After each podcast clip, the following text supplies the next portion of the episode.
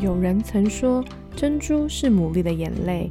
也许你的生命中也有许多的眼泪，但那终将成为美丽的珍珠。欢迎收听《非牡蛎的大小事》。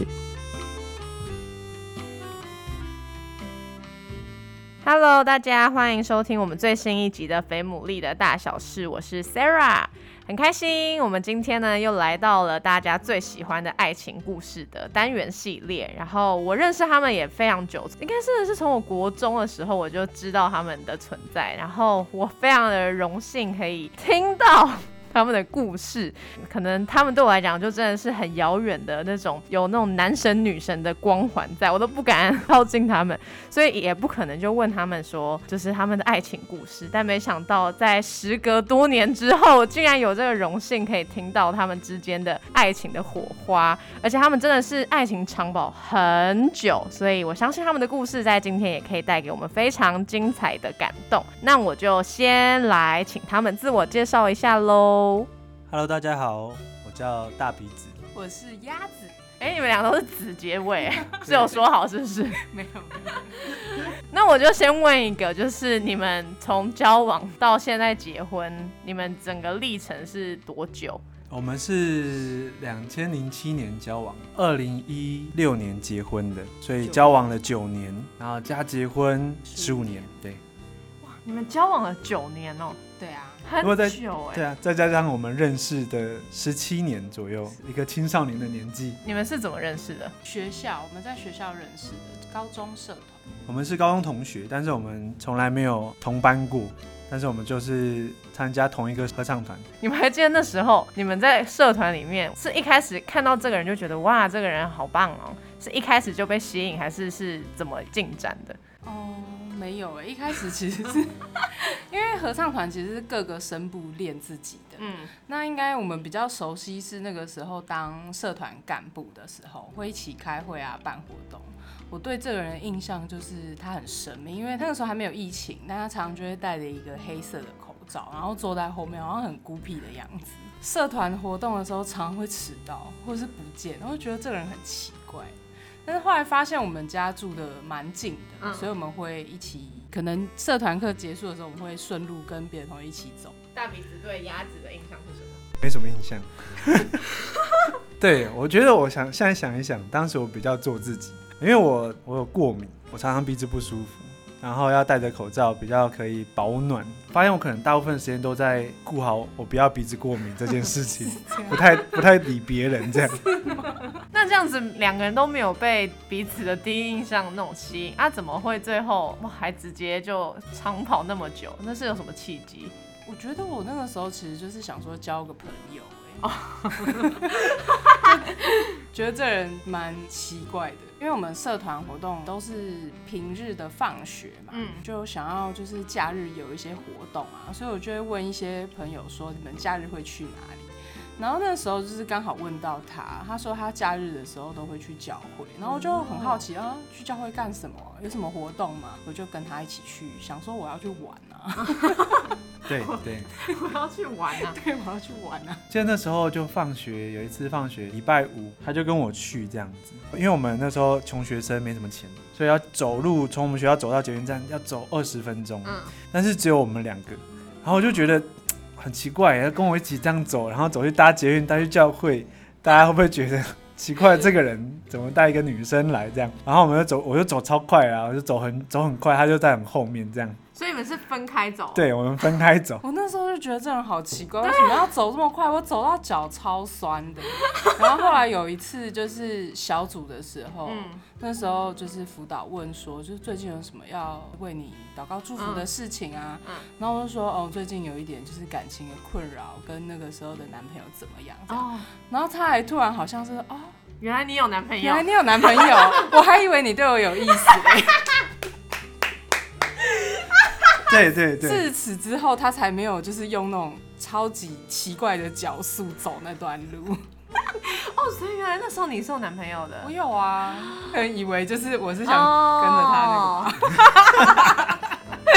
我又不想被误会，我就觉得啊，分远一点，隔远一点好了。嗯，那后来嘞，那怎么有男朋友？然后哎，怎么因为那个时候就是有点问题嘛，所以后来就分手。哦，那个时候好像前男友还有想要复合什么的吧，然后大鼻子就跟另外一个男性友人，然后青少年很喜欢开这种玩笑，讲义气，就是说如果那个什么前男友在回来找你，你可以拉我们出来挡啊，我或者是他都可以啊，哇，就这类的。所以其实后来就是应该是蛮长一段时间就是好朋友。因为这样后来就变蛮好的朋友了，因为反正家里也会一起去教会嘛，对，日久日久生情。因为预备考试嘛，要准备升大学考试，那时候教会有可以 K 书，有时候没有去教会的时候也会约啊，一起看书这样子，就努力考。图书馆或者是麦当劳之类。对。后来就哎，心里就觉得这个人突然间还不错，前面已经是好朋友了嘛，聊蛮多话题，就觉得他好像蛮懂我的。一些想法啊，我的里面的一些喜好，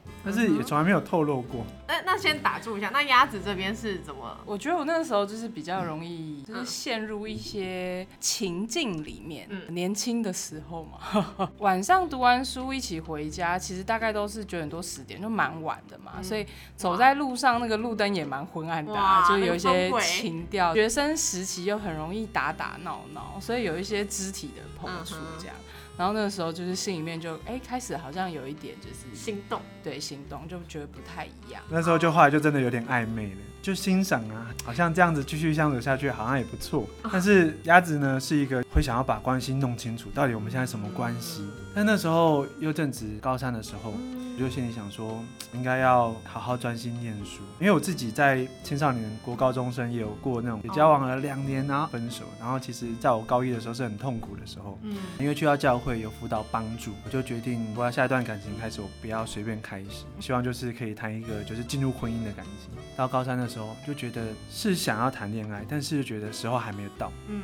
你很多内心的对，很多 内心戏，也很多内心的挣扎，就有一点透露我的心意，但是就觉得现在不是时候，这样。好麻烦哦，这种怎么他怎么样透露一点他的心意呢？对，就是那个我们高中的时代很流行 M P 三，然后他就把一些歌存在 M P 三里面给我听。嗯，那你知道那个歌名，哦其实就已经是暗示了。怎么样？我可以说出来吗？他那个时候那个那一首歌的歌名叫做《绝口不提爱你》，我就觉得很问号，这是什么意思？就是你都已经这样，然后又没有要交往，那我们现在到底是怎么一回事？对啊，那对那怎么办？后来嘞，这样僵持不下，其实也就僵持了大概半年多，对，很久哎，对，很久。后来就就上大学嘛，然后两个不同学校，因为我们还是好朋友，所以我还是会邀他来我这边聚会啊，来参加我们的活动。然后就到要准备升大二的暑假，就有一个机会，我们去到嘉义做志工服务。然后这个过程当中，因为总共一个礼拜的时间，因为上了大学嘛，分了两个不同学校，其实关系有点拉开。那又重新思考现在的状态，在那次服务当中，就觉得这女生还是真的蛮吸引你，吸引我的。这个服务结束的时候，因为我们都是基督徒嘛，我就跟牧师说：“牧师，我们想要找你一下，这样。”就是我们想要交往，然后就找牧师，想请牧师为我们祝福，嗯哼，然后我们就开始就是正式交往，正式的交往。所以那个 push 你是因为包含大学了，你觉得一切比较稳定啊，还是你是怎么突破你自己原本心里的那个障碍？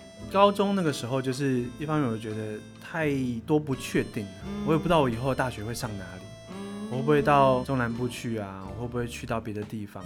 那我没什么把握可以有可以好好的经营感情。嗯，因为我觉得我没办法负上这个承诺。后来上了大学，当然至少都稳定了嘛，都是哎都在北部念书，那平常还是可以见得到，还是可以相处。嗯，像过去所在意的一些点，好像哎现在好像也不是这么的在意，就觉得可以交往看看。大鼻子也有提到你是想要以结婚为前提，你们应该是有共识嘛？嗯，有啊。那可是怎么会拖到九年呢？那时候你们是有什么顾虑吗？还是本来应该要更早，但是因为我父母的关系，就是他们不想要我这么早结婚。后来就是大鼻子就开始常去我家了，因为以前交往的时候，我爸妈也是想说，也不知道这个是有结果还是没结果，所以就就想说你就都不要带回来。我爸妈不想要认识。交往九年，我从来没有踏进他家门过。其实他有先求婚。很闹的是，就是我们有在脸书上跟朋友分享，就是他求婚这件事情。就我哥有我脸书，他先看到，然后大半夜的就砰砰砰跟我妈说：“妈，妹被被人家求婚了。”这样，我爸妈是后面才知道这件事情，他们也就是等着。但是但是我求婚那只那时候都还没有进去他家门过。你爸妈是真的很谨慎对，因为我周围其实也不乏有人，就是可能是卡在不论是哪一方啦。对，那到底要怎么样，在这个过程中，就是大鼻子有没有做一些什么实际的一些行动，是可以让对方父母放心的事？其实我们在交往的时候，他虽然没有踏进我们家门，但他如果出去一些特别的景点，他会带伴手礼回来，就会让我带回家。所以我爸妈是知道哦有这个人，对，但是他没没有想要再更多跟他认识。对。但因为前面我爸妈也没有要准我把他带回家，嗯，所以那个时候他也是蛮尬的，就是想来也进不了我的家门。那求了婚之后呢，就是有后来我的家庭聚会的时候，我就开始把他带到我们家，这样他就是那一年比较频繁的参与我们家的家庭聚会。有一次是你好像直接跟我爸谈吧？对，就直接跟鸭子的爸爸说，我是认真想要娶你女儿。那时候不会整个人都会啊，我整个冷汗一直冒啊，等下就要等着被拒绝这样子。因为他从来我家就是一直被我爸拒绝。对，他第一次到我家的时候，跟我妈打招呼，我妈都有跟他说 hello 啊，然后阿妈也有跟他讲话这样，但就我爸从头到尾就是把他当空气一样的存在，就是略过，对，打个招呼。我记得那一次就是中秋节去阿妈家烤肉，那是真的第一次踏进他们，还不是他家，是阿妈家。嗯。然后我觉得我进去一定要很有礼貌，要问问候啊，要打招呼这样。进去就是哎，伯父好，得到了一片，就是就是这么的安静，没有任何的回应。那他有看你吗？也没有，没有，他完全就避过我，然后就去做他的事情。好，就伯母好，伯母好，好来了啊。对，后来回想起来，就是以前学生时代，我们曾经在我们家楼下聊天聊到很晚，然后我爸那个时候就曾经就是觉得怎么这么晚还没回家，他就第一次看到我，然后杀气腾腾就看到他，就是你们还要聊多久？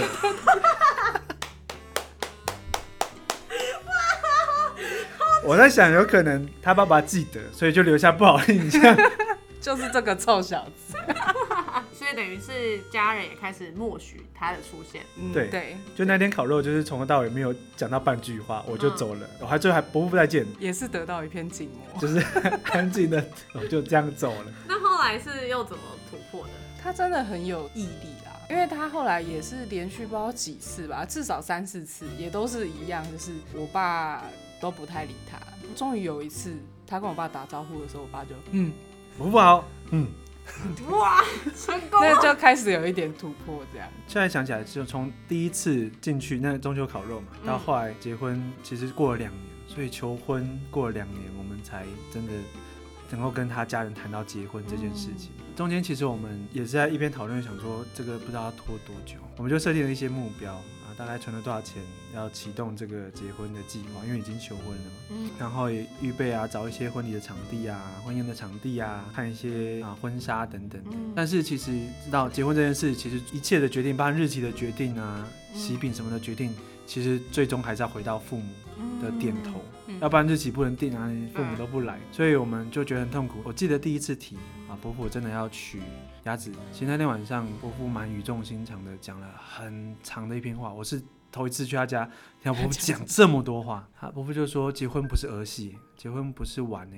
真的想好你要结婚吗？感觉伯父觉得你要结婚，但是没有感看到你有任何在准备，嗯，或者是预备好。”那天晚上其实是挫折、灰心收场，离开他家的感觉，这种被委婉拒绝的，就是还不到时候。后来每次去他家吃饭的时候，从妈妈这边探听口风，问啊，哎，结婚是怎么样啊？到爸爸那边，伯父就说啊，问阿妈啦，阿妈决定，决定，对，阿妈，因为阿妈比较传统，要看日子啊。那每次我们都碰了一鼻子灰，我前前后后这样大概有哦四五次，嗯，四五次。反正我们就打定主意，我们就一边准备，嗯，反正就什么都准备好，父母点头了，我们就真的就日期什么就敲定就启动这样子。那你有问过爸爸说，嗯，怎么最后我点头。我就是一边看，然后一边回去给我爸看，就是哎有什么场地啊，然后什么日期啊，那不然你们选一个啊，就是有一点软硬兼施。这其实也是我们真的有在准备喽。对对对，这其实也是有一个姐姐教我，她就说就是爸妈其实有时候他们也没有经验，他们也不知道怎么开始，因为我们爸妈可能他们当时也是他们的爸妈在决定一切事情，所以他们自己可能也不一定处理到很多事，把日子选出来给他们看，搞不好他们就可以去照那个日子去选。这给他选择题，不是是非题。对对对对对对对。最后最后，其实是我我爸本来还说什么，就是要看阿妈，就是要看日子选啊什么的。那天我就跟我爸说，爸，我跟大鼻子是想要在教会里面工作的，他是要做传道人。那我要做师母，你这样子一直说什么要选日子，这样我以后怎么跟人家讲？这样很奇怪哎，哪有牧师师母就是看结婚还要挑日子？我是觉得我爸爸真的很爱我，应该是说他很怕我信了基督教，然后如果我还是跟一个传统信仰的人结婚，这样我嫁过去之后会很辛苦，所以他其实也有一部分觉得说啊，你信了基督教啊，另外一半也是基督教，那这样也好，你就不会遇到一些。传统信仰给你的一些压力，所以我爸爸其实就是为了我着想，他也觉得说好啦，那就这样。那一天他就终于再也没有说问阿妈，他就说好啦，我来啦。爸爸就一肩扛下，就是阿妈那边他也是去处理。我来讲讲那一天的经历，真的是坐云霄飞车。嗯，本来以为要被打枪，因为那一天我们要准备回去前呢，因为我们都婚礼都准备的差不多，就就真的差点头，然后确定日期。那一天我们回去前，我们就做一个祷告。祷告当中，我们就做一个决定，说如果我爸爸还是不点头，我们就决心就等等到点头，我们再结。我们一定要有父母的祝福。所以，我们那天就已经打定主意，回去吃饭前就决定说啊，今天就是如果再被拒绝就好啊，再等啊，再等一年两年就等嘛。嗯那想不到那一天，才我们刚做这样一个决定，后来晚上就这样一个转折。对呀，看电视剧，峰回路转。对，真的。爸爸同意之后是多久之后你们就结婚了？半年吧，哦，真的好快哦，很快。因为真的有很多人都有在面对父母的，因为想要尊重，可是又好像要不要等啊，或者是不晓得怎么等，但等的时候可以做些什么。对，我觉得你们的是很宝贵的经历。对，那我也想问，因为你们这样子哇也哇十几年下来，我们先聊冲突的事，等下再再幸福好了，这样比较顺畅一点。我们来聊一聊，就是那你们中间那么久都没有想过要分开，或者是大吵到暂时先不要再联络这种情节吗？哦，有哎，哦真的有，这么戏剧化。有大学要毕业的时候啦，其实应该是说大学毕业的时候，不是要毕业，因为我们两个都有一点延毕。嗯，我是少了一科学分，所以我就延毕一学期。嗯那他比较久，他就延毕一年。对，所以我已经开始工作的时候，他还在浑浑噩噩过日子，因为没什么课要上啊，然后就萎靡的生活。所以那个时候其实就是有为了就是未来的事情，然后觉得说他这样子，我们能够一起再继续走下去吗？当然一开始也说要结婚啊，干嘛的？可是如果你现在每天混日子，我觉得好像也我我不知道我们要怎么继续进行下去这样。所以那个时候就是也有跟。跟牧师谈一谈，因为我那时候对他就非常非常的失望，他在感情上面的经营也比较没有放心思，就是每天都在过自己的日子这样，然后不知道在做什么。那时候交往了等于是四年，四年哦，对，四年，OK，这还算蛮严重的，这蛮严重的，对。那那时候大鼻子的心情是？我那时候就是对我的前途道路很茫然呢，到了一个就是哎即将毕业要往未来的方向，也是我要做什么。嗯，那那时候其实我大学的时候就有想要走传道人当牧师的路，其实学校念的就让我很没有动力。如果要在教会工作的话，你的生命呢，你的生活是这样子不太可能。嗯，所以那时候牧者也。说你这样子过生活，你不用想了，我就觉得很灰心，会被打击。所以我那时候真的也比较顾自己，就觉得我未来要干嘛？我现在课业这样，我是不是人生已经失败了？然后女朋友又这时候跟我说，我对你很失望。天哪！就是你既然没有想要走这个路，那我们是不是不要浪费时间？他没有直接跟我说啦，那那就是找找牧师，我们就三方就坐下来一起谈。那谈话的过程当中，就是他太惊吓，对，然后才惊吓到女朋友想要分手，我就因为觉得我都已经这么落魄了，你还把我丢下，这样，我就我就很生气。牧师就就像我的父亲一样，就爱之深者之切，就说你到现在还没有搞清楚你的状况吗？你的问题是什么？反正那一天就是，我就觉得被修理啊，被电到趴在地上这样子，就是烂命一条，烂命一条。对，真的就是这样，就是你再不改变，你你还是要继续这样。那跟你讲，你会失去的更多。鸭子讲完，他就先出去了，就留我跟牧师在房间里。我我是很生气的，我觉得我被丢下，我要被丢下了。然后牧师就决定说，接下来你们就暂时不要联络，啊，关系冷冻。我就从生气变成，我就在哭。嗯，我在牧师面前就一直哭，一直哭。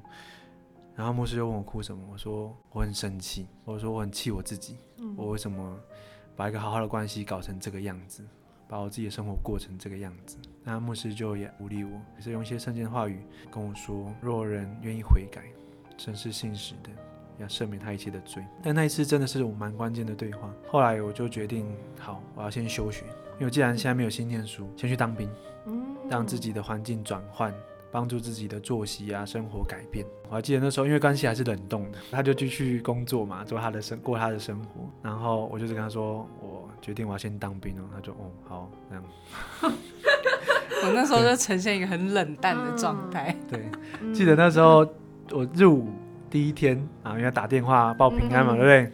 然后我就打电话给鸭子，说，哎，我今天很顺利啊，哎。就是都好这样子，你那边好吗？他正在吃饭，说哦很好啊，哦等一下要团契了，还有什么事吗？我说没有啊，就是打电话给你讲报个平安。啊没事，那那就这样了，我就挂电话了。然后就哦好。嗯，几年前就是在那边搞暧昧欠的债还是要还。因为我觉得那个对啊，也是因为可能失望累积太多了，对，所以那个那可是那后来是怎么样？那一年真的是我感受到这个人对我。用心程度的最高峰，就是因为他就只有当兵嘛，当时没有什么其他的事情要忙，然后可能我在猜，他心里也很害怕被兵变。他大概放假的时间都会蛮看我的状态，然后看我需要，可能工作累了，然后或者是需要帮忙或什么，然后他就会蛮全力以赴的，把握时间。对，以前约会的时候都会让鸭子等啊，我都会让他。等啊，等一两个小时，然后等一个下午，这种。真假的？他就是一个常迟到的人。这也太夸张了！我真的是好有耐心哦，自己觉得。哇，我都不晓得。对，所以那一年算是重新把他追回来，这样。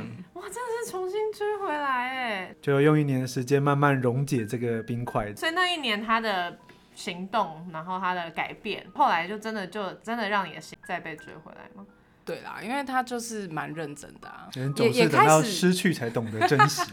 他也开始认真的面对自己的生活啦。那我觉得看到那个改变对我来说就是蛮重要的。我也不想要就是过去几年谈的感情就完全白费，因为我们其实交往的时候，我们有沟通过一件事情，就是我们不轻易的说分手。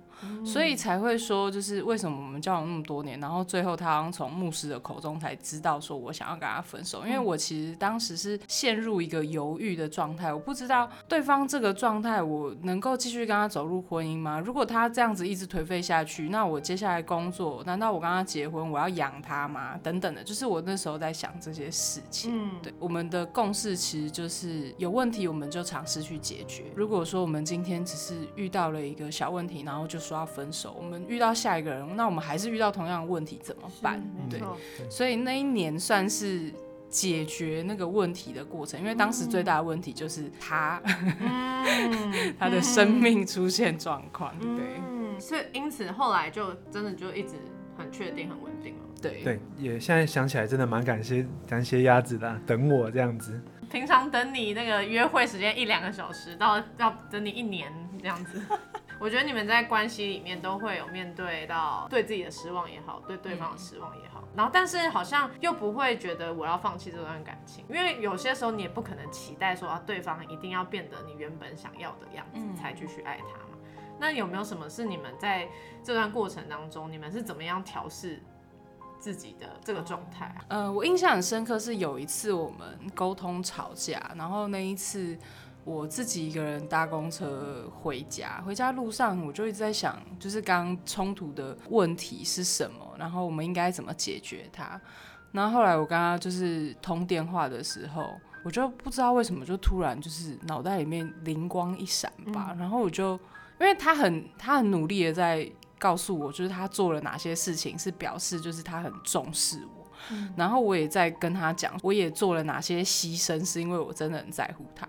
然后当时我就灵光一闪，想说，哦，就其实我们都是很用心的，只是对方没有感受到。那个对我们来说就是一个突破的点吧，就是原来有的时候只是感觉没有，不是真的没有。知道了这个之后，就开始慢慢的去调整里面，原来自己有时候失望只是一时的，就是。对方没有做到自己想要的，对。但是如果努力去发现对方做了其他的事情，嗯，让自己很被爱的话，那就是有啊。对，不确定是不是，但是我觉得这好像是女生很容易会面对到的，就是另外一半让你感到失望。毕竟就常说，就直男就是不是有那个直男研究，真的有些时候就觉得他们到底怎么。不知道在想什么，对 真的，他们也不知道我们在想什么。刚刚鸭子讲那个蛮真实的，就常常我觉得我怎么做都不对，我怎么做好像你都不满意。我觉得以这种直男的个性哦，最灰心的就是怎么做都达不到目标。嗯，因为我们喜欢打篮球啊，喜欢这种运动的时候，就是很明显的是你做了一些东西会有很明显的效果，但是谈恋爱不是啊。你做了什么，对方都不满单、不满意。后来也了解为什么男生喜欢打电脑，因为电脑会给你直接的反应。嗯，但是谈恋爱不会，甚至还要你不行哦，哎，这个指令不没有接收哦。现在回想起来蛮感恩的，就是我们在交往的过程当中，我们会一起上课，上了一门就是那个叫亲密之旅的课。这个课程给我很大的帮助。这个课程让我一个看见是，哦，原来你没有感受到爱的时候，不代表对方没有爱你。好像眼睛突然打开，我就突然看见他，真的在我的生生命当中、生活当中，他做了很多的牺牲舍己。他知道我喜欢什么，我需要什么，他就会优先把这个给我。可能也像我过程当中，我就觉得就习以为常了，嗯，就有点变少爷了，就是哎，都帮我准备好。但不知道为什么那一次课程，真的突然有一个看见，嗯，哇，我好像生命中找不到一个真的是会这样子 take care 我的需要，然后。会为我的需要这样子不断付出的人，嗯，除了家人之外，再也没有，好像再没有这样的人了，嗯，对，就开始比较珍惜他每一次的这种付出，嗯，对啊，常常跟他说谢谢啊，常常跟他表示他的一些帮助都很及时。那我们刚刚其实聊了蛮多，就是血淋淋的案例嘛，我觉得还是要帮你们也重新回忆一下，就是哇，彼此在这段感情当中很美好、很甜蜜的部分，我觉得关系里面有冲突，但也会有很值得记得的事情。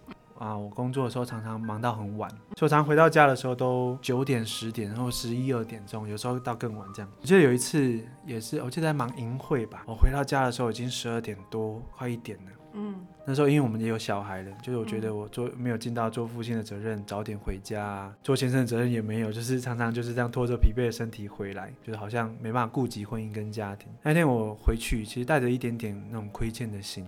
但是我回去之后就才躺下来，稍微要讲一下今天发生什么事情，问问太太今天还好吗的时候，啊，鸭子就突然端了一盆热水来，就说来，你把你的脚放下来，他就为我洗脚。哇！我的医生说干嘛？不用啦，没有啦，说没有。他说他今天有一个这样的一个感动，想要为我洗脚，他觉得我很辛苦。原来是他一边洗我的脚，我又一边很感动的落泪。我觉得明明应该是我要做多一点，他既然这样舍己，先为我洗脚啊，服务我这样子，这真的很感动哎。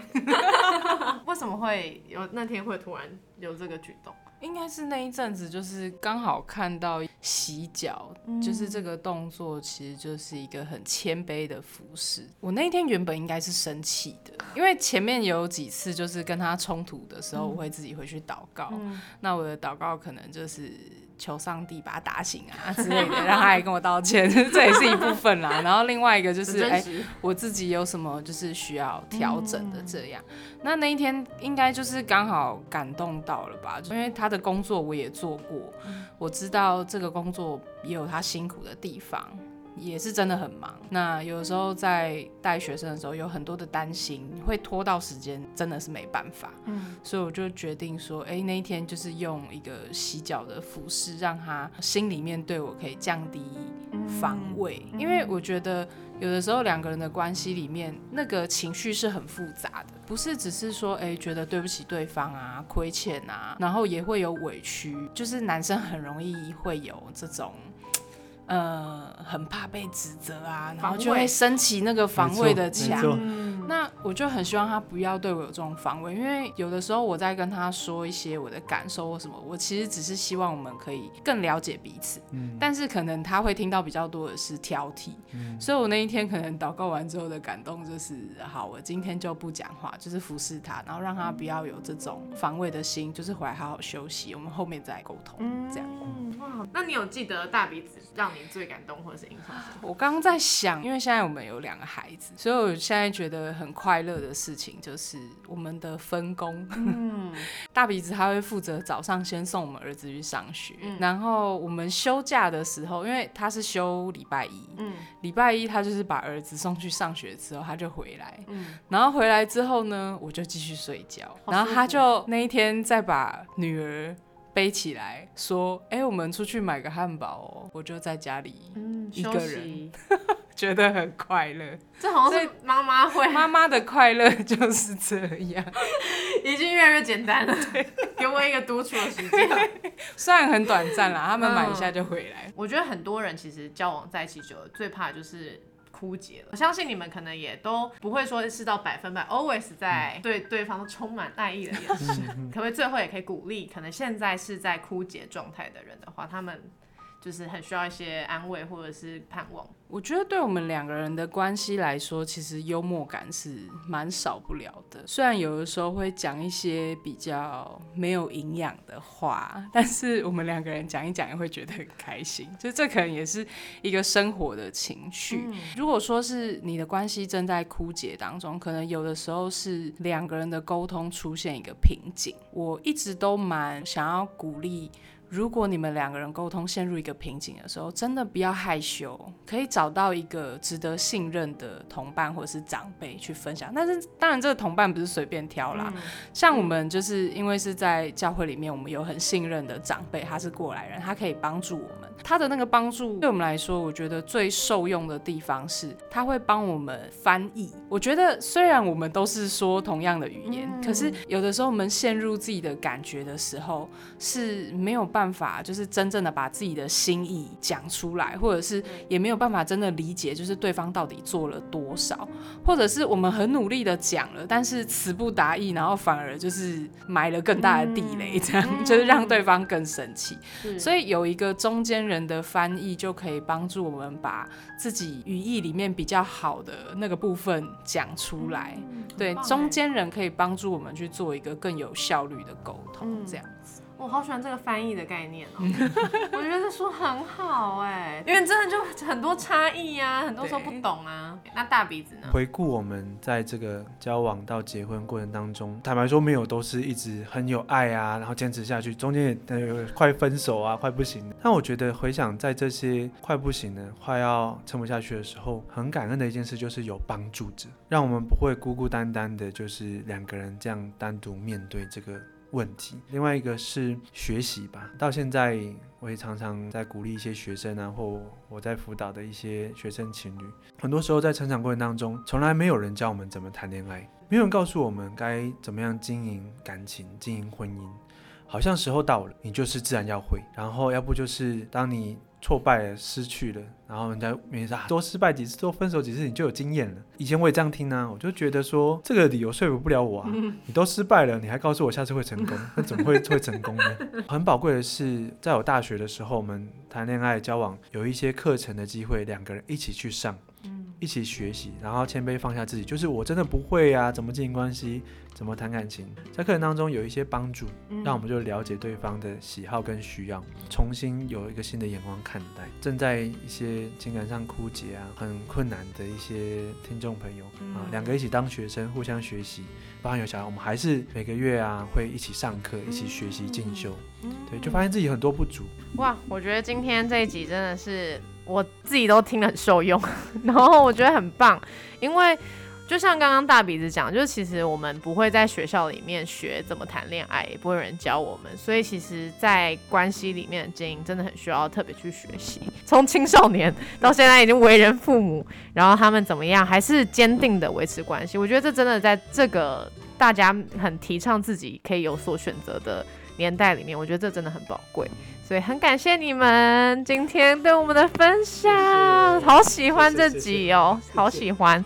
如果你有什么私讯想问我们的，或者是关于他们到底在上什么课啊，很有兴趣啊，欢迎可以私讯我们，因为我知道他们是不是接下来也要准备要开课，对不对？是开给社情族群的，对。所以如果你有兴趣的话呢，也可以私讯我们 F A T M O O L E E，我可以再把这个讯息转给大家。那我们今天这集就到这边喽，祝福大家可以有美好的关系，大家拜拜。